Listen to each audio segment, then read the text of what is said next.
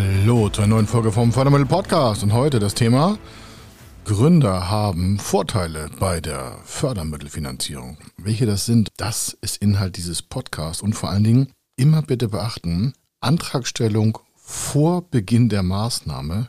Ich wiederhole das hier gerne nochmal. Antragstellung vor Maßnahmenbeginn. Das ist so elementar, dass wir uns da auch schon in der Folge 1 dieses Podcasts, die würde ich Ihnen nochmal total empfehlen, dass wir am Maßnahmenbeginn besprochen haben. Es rufen immer noch und melden sich auch und immer wieder aktuell in verschiedensten Formaten, wo wir auch sind, auf Vorträgen, im Podcast, in der Fernsehsendung, äh, im Online-Bereich, egal wo, Menschen an, Entscheider und sagen, ja, ich habe jetzt schon investiert, wo muss ich jetzt einen Förderantrag stellen? Und gerade bei Gründungen Bitte nicht gründen, bevor nicht eine Fördermittelberatung stattgefunden hat. Muss nicht bei uns sein, aber bitte lassen sich beraten. Das Geld ist sonst weg, egal ob es in Innovation ist, Digitalisierung, Startup, Unternehmen kaufen, Energieeffizienz, KI, tausend Sachen.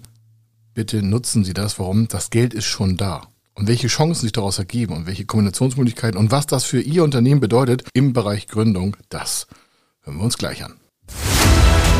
Er ist Mr. Fördermittel, Buchautor, Vortragsredner, Moderator seiner eigenen Fernsehsendung zum Thema Fördermittel und Geschäftsführer der Feder Consulting.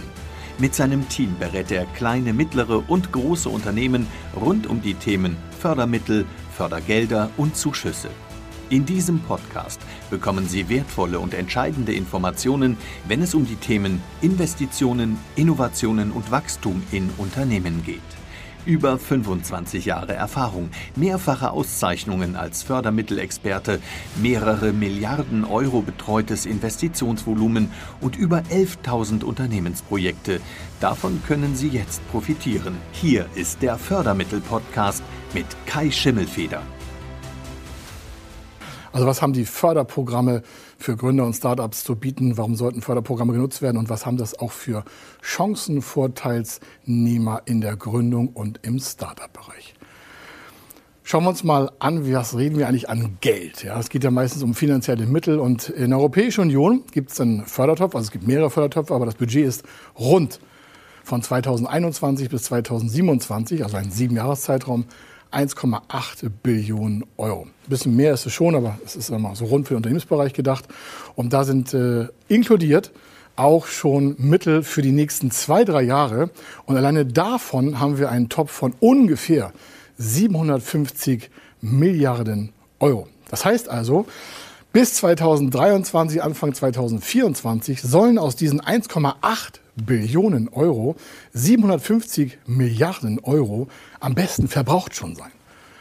Sie sagen, ja, kein Problem, ich schreibe mir eine Kontonummer auf, überweisen Sie es einfach. Nein, so einfach geht das natürlich nicht, sondern es ist speziell dafür gedacht, auch Unternehmen und darin auch die Gründer zu fördern, in den nächsten zwei, maximal zweieinhalb, drei Jahren mit finanziellen Mitteln so auszustatten, dass wirtschaftliche Vorteile schneller und es geht um Schnelligkeit, in den Markt getrieben werden. Also wer jetzt quasi gründet, hat noch mehr Vorteile als in den Jahren danach.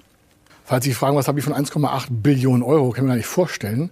Das sind halt äh, dementsprechend äh, über 1000 Milliarden, also 1800. Und dementsprechend sagen Sie, mein Gott, das kann man sich ja gar nicht in Masse Geld vorstellen. Brauchen Sie auch nicht. Die meisten Gründer und Startups brauchen ja nur einen ganz kleinen Teil davon. Weil dieser ganz kleine Teil davon würde das gesamte Geschäft nach vorne treiben können, weil die Idee damit finanziert werden kann. Und da kommen wir auch zum Hauptteil, was für Gründer und äh, Vorteiligkeiten für Startups überhaupt nutzbar sind. Es gibt ja verschiedene Bereiche, Förderkredite, Förderprogramme, äh, Beteiligung, Startup-Zuschüsse, all solche Sachen. Schauen wir uns mal teilig an. Aber entscheidend ist ja auch, dass auf jeden Fall das Geld vorhanden ist. Warum? Es wird niemandem weggenommen, weil der Haushalt ist schon fertig.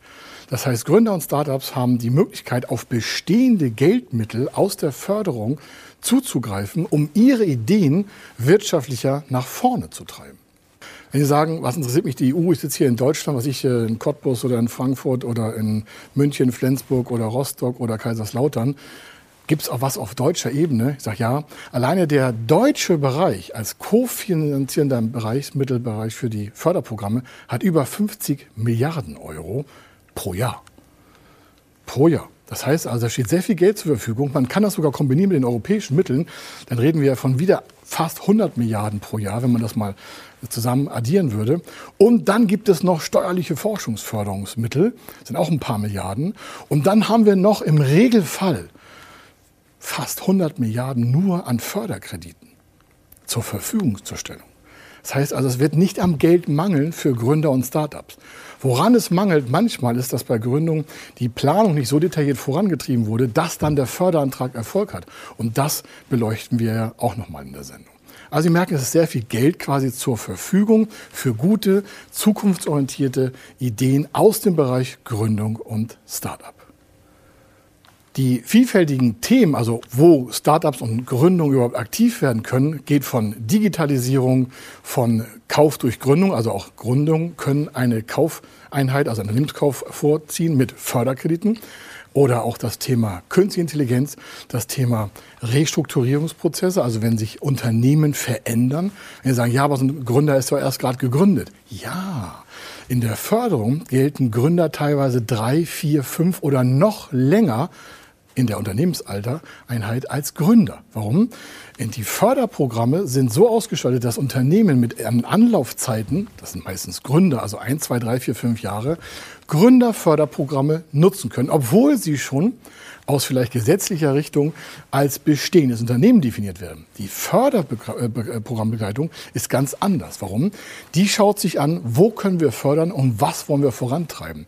Die muss sich nicht daran halten zu sagen, aha, sind jetzt drei Jahre alt, dann sind sie bestehendes Unternehmen. Aus der Förderung heißt das, wie alt sind Sie? Aha, ein, zwei, drei Jahre, dann kommt das Förderprogramm. Drei, vier, fünf Jahre, dann kommt das vielleicht Gründerförderprogramm.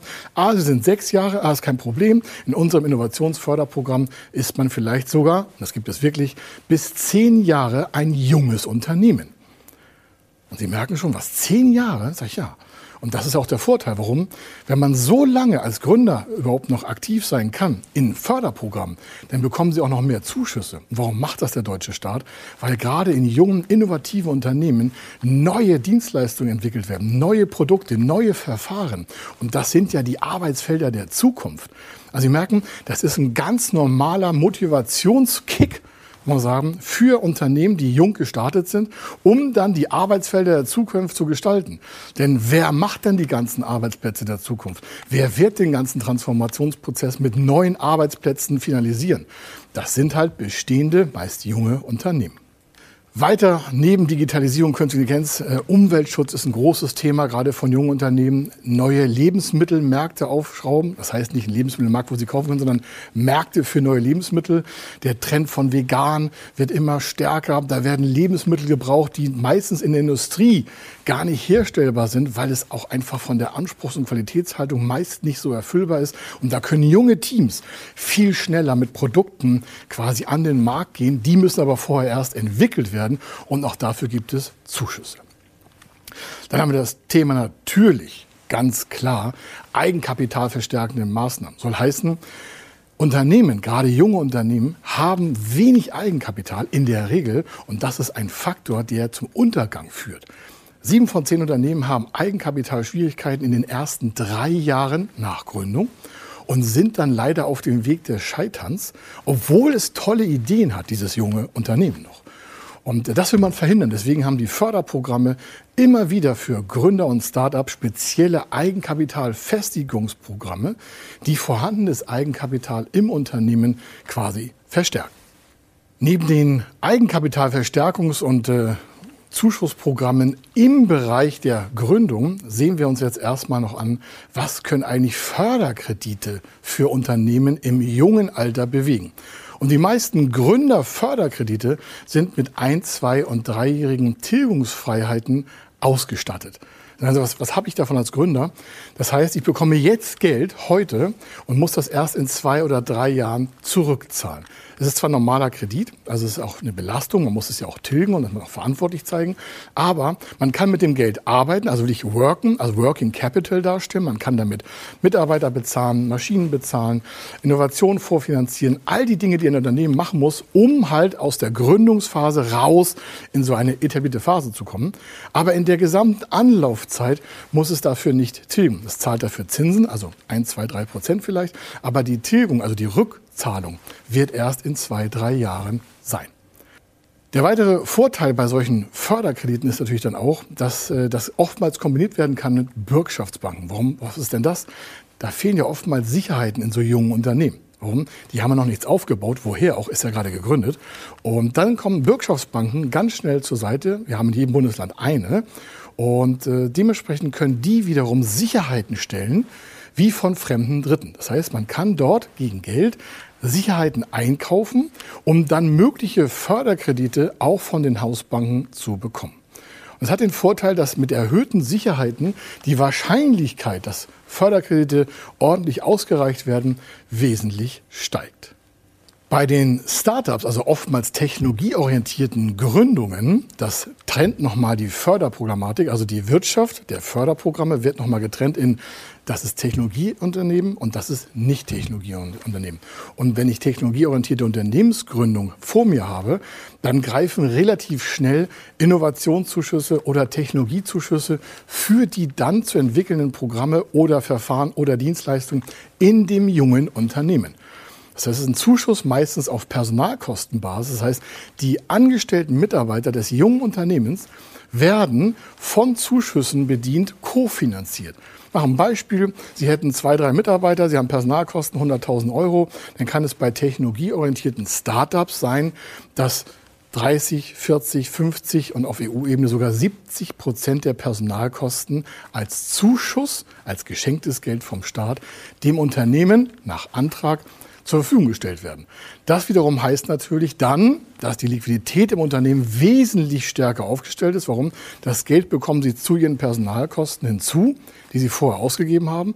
Und es fließt also Liquidität zurück ins Unternehmen, mit dem Sie wieder an den Produkten arbeiten können. Das Risiko, dass Sie also mehr Kosten haben als am Ende Ergebnis, senkt sich gegen Null. Das Risiko senkt sich und dementsprechend haben Sie auch eine höhere Wahrscheinlichkeit des Erfolges im Unternehmen für die nächsten Jahre.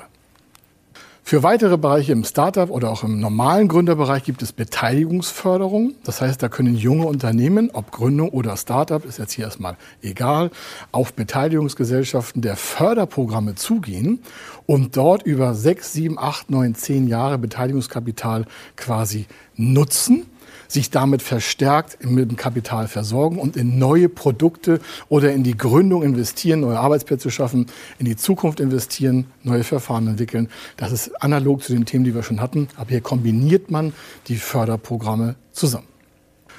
Und wenn Sie noch mehr wissen wollen, was Gründer für Vorteile haben, dann haben wir eine kleine Unterlage zusammengestellt, die Sie sich gratis und gebührenfrei auf unserer Webseite fördermittel-magazin.de herunterladen können. Da können Sie also Ihre E-Mail-Adresse eintragen unter fördermittel-magazin.de und dann bekommen Sie einen gebührenfreien und gratis dauerhaften Zugang zu den Unterlagen dieser Sendung und können weiter eintauchen in die Vorteile der Gründer und Startups. Und wenn Sie wissen wollen, warum das für Sie weiter interessant ist, haben wir auch noch mehr Vorteile in E-Books hinterlegt, also noch mehr ergänzendes Material zu dieser Sendung. Und darin können Sie stöbern und weiter eintauchen und vielleicht Ihre Gründung oder jemanden kennen Sie, der gründen möchte, mit den Unterlagen dementsprechend auch versorgen, sich selber besser aufstellen. Und dann sind Sie schon mal den Next Move. Der nächste Schritt ist dann sicherer für Sie, denn der nächste Schritt entscheidet ja, was Sie die nächsten auch zehn Jahre machen. Und da ist die Frage, wo wollen Sie da überhaupt in zehn Jahren stehen? Wollen Sie das weitermachen, was Sie jetzt machen? Wo soll das Ganze hinführen? Und äh, an diesem Punkt möchte ich mich verabschieden. Hier war der Kai Schimmelfeder. Und denken Sie dran, auf fördermittel-magazin.de gibt es die richtigen Unterlagen für Ihre weitere Zukunft.